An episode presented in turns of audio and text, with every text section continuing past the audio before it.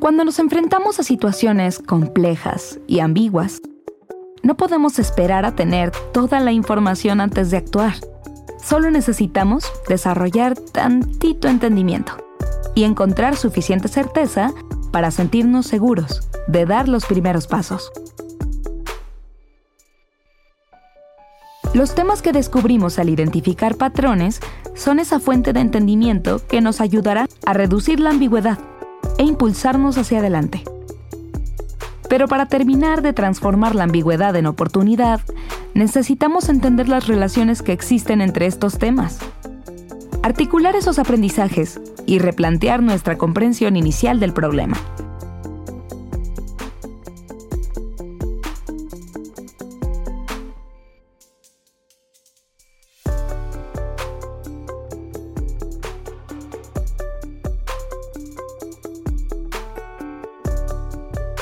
Cambiando el punto de vista.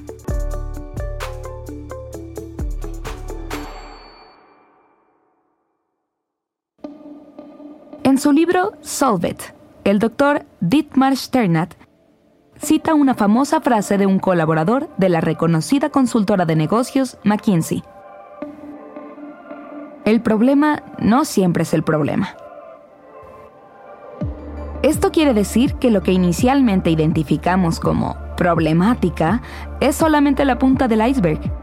Y una vez que hemos realizado una interpretación más profunda, podremos ver más allá de los síntomas e identificar la verdadera raíz del problema. A este proceso se le reconoce como reframing y consiste en identificar las causas detrás del problema inicial y replantear la problemática que estamos buscando resolver. En lugar de enfocarnos en atender los síntomas, enfocarnos en resolver el problema desde la raíz.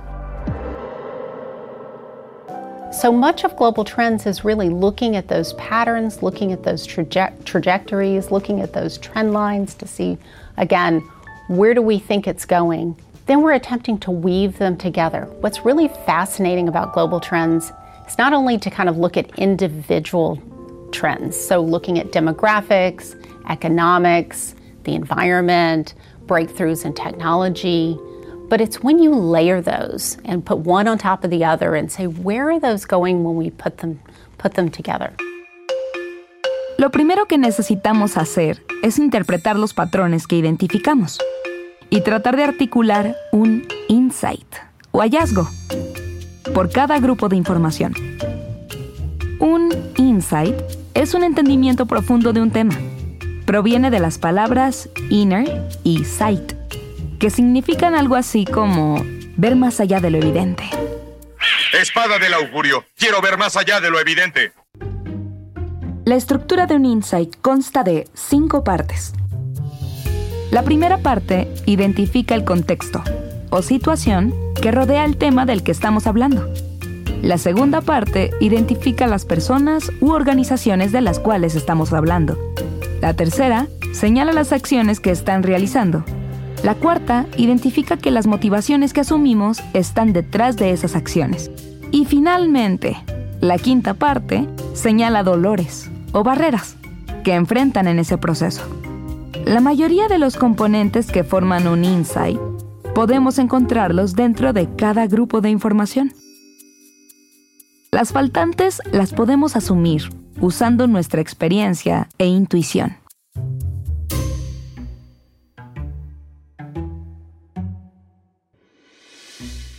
Al analizar los ocho temas que descubrimos en la lección anterior, encontramos, por un lado, tres problemas fundamentales y un problema raíz. Primero, a partir de la pandemia, más marcas comenzaron a invertir en anuncios digitales, creando más competencia en los algoritmos de las redes sociales. En segundo lugar, la automatización del marketing está deshumanizando las interacciones entre consumidores y marcas. En tercero, las nuevas regulaciones que han creado diferentes gobiernos evitan el espionaje no autorizado de la actividad de los usuarios.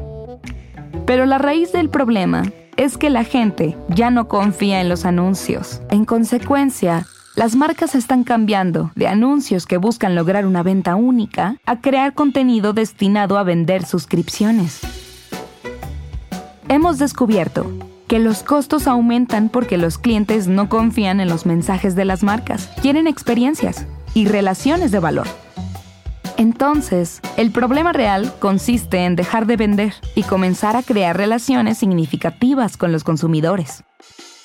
Invirtiendo menos en publicidad y conservándolos, ofreciéndoles una mejor experiencia. Desde cómo nos descubren hasta cómo nos consumen. De esta forma, estamos cambiando el punto de vista, revelando lo que realmente está sucediendo e identificando lo que podemos hacer para enfrentar la situación. La terapia de mugre parece estar resultando muy bien, ¿eh? sí. Patricio, Bob Esponja debe ir a un doctor de verdad. No, no, yo lo estoy cuidando bien. Muéstrale, Bob Esponja. Di ah.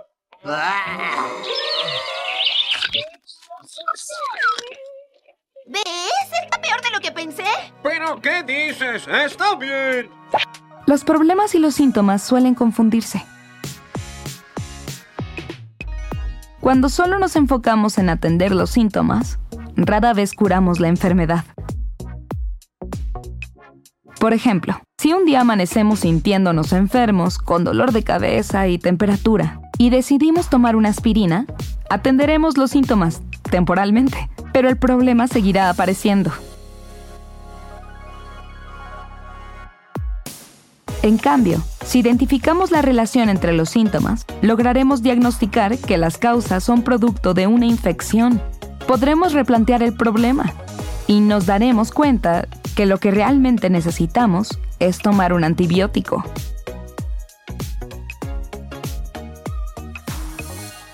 No podemos esperar a que nuestros clientes o nuestros jefes nos presenten los problemas y desafíos en bandeja de plata. Es nuestra responsabilidad desarrollar las habilidades para recopilar datos sobre el tema, interpretar los síntomas y reformular el problema para sentirnos empoderados y competentes. Especialmente cuando no tenemos suficiente información sobre la situación.